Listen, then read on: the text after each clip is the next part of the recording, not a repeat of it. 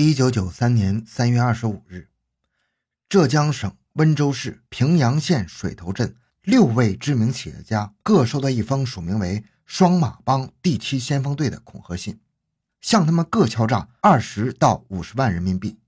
时值县人大和政协会议召开期间，被敲诈者均是市县人大代表和政协委员，其影响之大可想而知。案犯盯住了这些人，无疑就会被警方重点关注。三月三十一日，案犯又写信给企业家温某，要其准备五十万现金，在阴历的三月八日晚上八点，到水头镇后山放烟花五分钟，以示合作。因为信件投递延误，温收到信时已经过了合作时间，案犯遂向其他几名企业家投信，宣判温的死刑。就在温家人提心吊胆的时候，四月十七日，一个三轮车工人给温家送了一个包裹。温琪收后没敢动它，温回家后打开一看，是一本精装的《本草纲目》，在书的一侧露出了两根缠绕在一起的电线。温心生疑惑，把他送到县公安局，经过 X 光透视，发现书内有一个爆炸装置。市巡特警支队排爆人员打开装置后，这是一个触发式的炸药包。案犯是想利用收件人翻开书的时候触发开关引爆炸药，显然。这是一起预致被敲诈人置于死地的严重暴力恶性大案。欢迎收听由小东播讲的《双马帮团伙敲诈案》，罕见的高智商手段。回到现场，寻找真相。小东讲故事系列专辑由喜马拉雅独家播出。侦查工作首先从寻找送包裹的人入手。经过全镇三轮车工人的调查，送包的人找到了。据此人反映，包裹是在汽车站的一个司机用十五元的劳务费让他送的。侦查人员又找到该司机，然而该司机也是受他人雇佣的。据他反映，他是在与水头镇相邻的藤椒镇车站遇到一个青年人。这个青年人三十来岁，操本地口音，看上去比较文静。除此之外，无其他特征。此人花了三十元让他代为送包，然而茫茫人海，到哪里去找这个青年人呢？案件线索就此中断。警方也感觉到这次的对手不是一般的莽夫啊，做事情有板有眼，是个劲敌。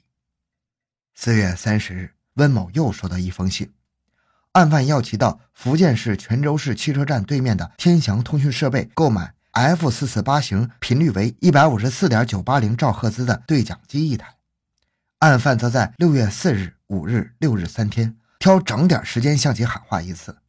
至此，案犯开始了用对讲机直接与事主对话的办法实施恐吓敲诈。这个方法在那个时代是种高科技手法，懂得这方面知识的人不多。警方感觉到疑犯的文化水平不低呀。六月份，水头镇的个体医师陈某到刑警大队报案称，双马帮给他写恐吓信，称他若愿意配合，则将他家门口陈正某诊所招牌中已经掉落的“正”字补好，否则将伤害他上小学的儿子。在专案组安排下，陈按照案犯的意思做了表示。不久，陈又收到一封信，让他于某日某时到水头镇的电影院某排某号，将两千元交给一个谢尔钱的人。专案组立即通过守候抓到了收钱的谢尔钱，然而审查的结果，此人只不过是双马帮物色利用的一个外围人物罢了。此人叫周某，男，二十岁，是水头镇的一个待业青年。据周交代，自五月份以来，他连续收到双马帮写来的信，双马帮许诺以每月一点五万元的高薪雇佣他，不从则杀死他全家，以此来威胁逼迫他入伙。代号八七幺。几天前，写信者让他化名为谢尔钱到电影院取钱后。再去福建泉州买来对讲机与双马帮通话，周出示了双马帮写给他的几封信，信中的笔迹与先前所见相同。在证实周与案犯无直接关系之后，专案组决定放长线钓大鱼，让周按照案犯的意思到泉州买来对讲机与案犯保持联络。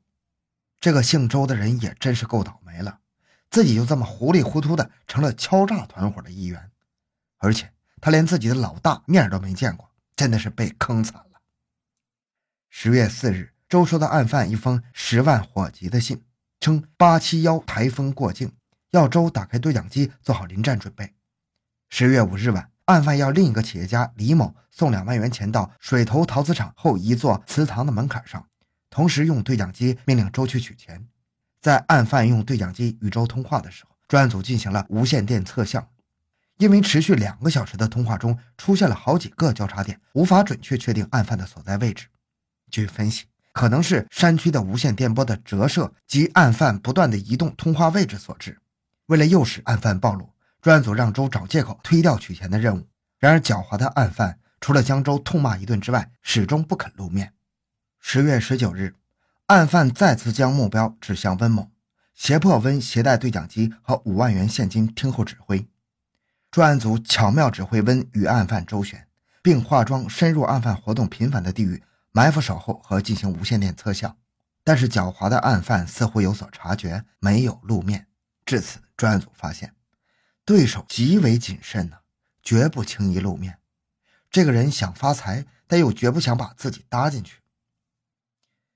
一九九四年一月三十日，案犯又将敲诈目标转向了另一个企业家林某。要林于二月四日晚七点，在水头镇的闭路电视上，以祝谢尔钱生日快乐为字幕，点歌小芳一首，愿付多少钱就答几岁生日。林按照警方的意图，在电视上暗示自己愿意出三万元。不久，林又收到一封信，要其购买对讲机。在以后进行的四次通话中，双方约定在三月十日交钱。根据案犯前几次的作案规律。专案组分析，案犯在三月十日之前很有可能再次投信给敲诈者，决定对案犯最有可能使用的水头镇邮电所的邮筒进行侦控。三月五日晚上五点，案犯果然又投了一封信，但是由于灯光高度不足，监控录像只拍到了一副模糊的人影。案犯在投来的信中写明了十日晚上送钱，要求林变换不同的行走方法。经过八个点，直到最后一个悬崖下，将钱放到一只网兜里，由收钱的人吊到上面。侦查人员惊异地发现，案犯采用的这一手段和日本电影《新干线爆炸案》最后的交钱方法十分相似，而水头镇电影院在一九九三年夏天恰恰放过该影片。看来，案犯是在模仿电影情节作案。案犯在信中还写了自己采取的几种防备措施，包括埋设地雷等。案犯在信中没写明具体地点，提出到时候用对讲机通知。从案犯敲诈数额大幅降低的情况分析。案犯经济窘迫，此次极有可能铤而走险。为了抓住狡猾的罪犯，专案组布置：第一组送钱，化妆成林某和其保镖前去；第二组为埋伏，带着警犬在放钱地点周围；第三组为机动，跟随在第一组后面策应；第四组为预伏组，由十五名荷枪实弹的民警埋伏在案犯最有可能选择为作案地点的南雁荡山入口的一处悬崖旁。第五组为流动哨，布置在水头镇周围路面以及被敲诈人林某家附近。专案组还动员了水头镇附近七个公安派出所，集结警力，在所待命。晚上八点，案犯准时用对讲机与被敲诈人林某通话，要林乘出租车在九时前将钱送到山门镇大桥旁。到位之后，案犯又通过对讲机让其徒步往西园乡方向走。此路走到尽头是石牛坑山，接着案犯又要送钱的人打手电筒往山上走，在局长的指挥下，刑警大队长和侦查员打手电上山。第二组埋伏的同志分成四个小组尾随而上。当送钱的人到达半山腰时，案犯令其停下，要送钱的人寻找附近一片烧焦的松树林中的一棵树，树上既有两根跨过山涧飞架到对面山腰的牵丝和塑料绳，绳子上系着一个牛筋包。狡猾的案犯企图用这种跨越空间的方法将钱拉到手中，而让追捕的人可望而不可及。当送钱的人与案犯故意拖延时间时，对面的山腰上有人打亮了手电筒，显然那就是案犯所在的位置。这起敲诈案持续了整整一年，闹得水头镇人心惶惶。被敲诈的人都怕受到报复，将子女远送到外地读书；企业家则将资金投向外地，本地的经济发展受阻。警方的压力非常大。而此刻，案犯就在对面的山上，参战民警再也忍耐不住了。在前线指挥的局长让送钱的大队长想尽一切办法拖延时间，同时命令已在山上的同志分成两组，一组继续上山，从山顶往下压；另一组在原地垂直攀悬崖下山，再包抄上去。同时令山下的一组向上包围。基地指挥部在得知前方消息后，即调派各所警力在石牛坑山周围设下了卡点。大约凌晨一点，案犯又与送钱的人联络了。此时，第一组离案犯只有三十米，第二组离案犯仅有十米，第三组离案犯也只有五十米。就在包围圈合拢、大功即将告成之际，一个打手电筒往山上走的案犯发现了埋伏的民警，转身就跑。该民警鸣枪警告。此时，警犬训练员胡志沙同志一个箭步扑向案犯，可是参战的民警中有人突然打响了冲锋枪，胡志沙不幸中弹倒地。破案后证实，其中一个案犯也被打中了六枪，案犯趁机逃跑。混乱中，另外两名案犯也在夜幕的掩护下逃出了包围圈。胡志沙的牺牲给九真被迫的案件又蒙上了一层悲壮的阴影。而案犯在这一次的遭遇战中可以说是非常走运才逃走了，但是他们所制定的策略确实成功了。如果不是拿到钱后太过大意，警察也不大可能对他们形成合围。在围捕行动失败后的总结会上，警方判断。第一，案犯人数三人以上，因为在恐吓信中出现了两种笔记。三月十日晚也出现了三名案犯，从活动状态分析，山顶上似乎还有他们的同伙。第二，鉴于案犯在与被敲诈人的几次对话中，能顺口报出水头镇一连串地名，甚至于某条小路及小路两旁有什么标志物，也说得十分准确，还要求被敲诈人在当地的小区域的闭路电视上做出是否合作的表示。以及案犯的讲话带有与水头镇相邻的凤卧镇一带的方言语气等情况分析，案犯中很有可能有水头镇凤卧镇一带的人，或者是从水头镇搬迁凤卧镇一带的人，或者是从水头镇搬迁凤卧镇一带的人，或者是从凤卧镇一带搬迁水头镇的人，或者是两地有亲戚往来的人。第三，案犯中至少有一个人文化水平较高，懂得无线电操作和使用技能。从恐吓信文句通顺，用词恰到好处，偶尔使用文言，如“指水头经济之牛耳”等看，绝非一般老百姓所为。但是错别字又多，可能是伪装的文化。信的文字书写差，又是自然的，看来写信人与抄信人不是同一个人。又从案犯几次成功的采用反侦查伎俩分析，这是一个诡计多端的家伙。联系当地实际。要注意从教师中的败类寻找犯罪嫌疑人，并从他的关系人中寻找抄信人。从案犯要求被敲诈者按规定的时间在闭路电视上做是否合作的表示和众多信件有一定时间规律看，其中有一个人很可能有工作单位，而且可能就是写信人。第四，从案犯不忌讳在对讲机中说话留下声音来看，直接讲话的人不一定就是写信人，而且似乎不像是个出头露面的人。第五，从三月十日晚案犯逃跑时掉落的一只白色皮革运动鞋的磨损情况来看，其中一名案犯的年龄在二十六岁左右，身高在一米六八左右，其腿脚可能在逃跑时受伤了。第六，从案犯迫切需要钱及选择的作案工具和遗留物品质量较低劣的情况分析，该伙犯罪分子的经济条件较差。在细致分析案情的基础上，专案组决定抓住案犯口音的特殊性。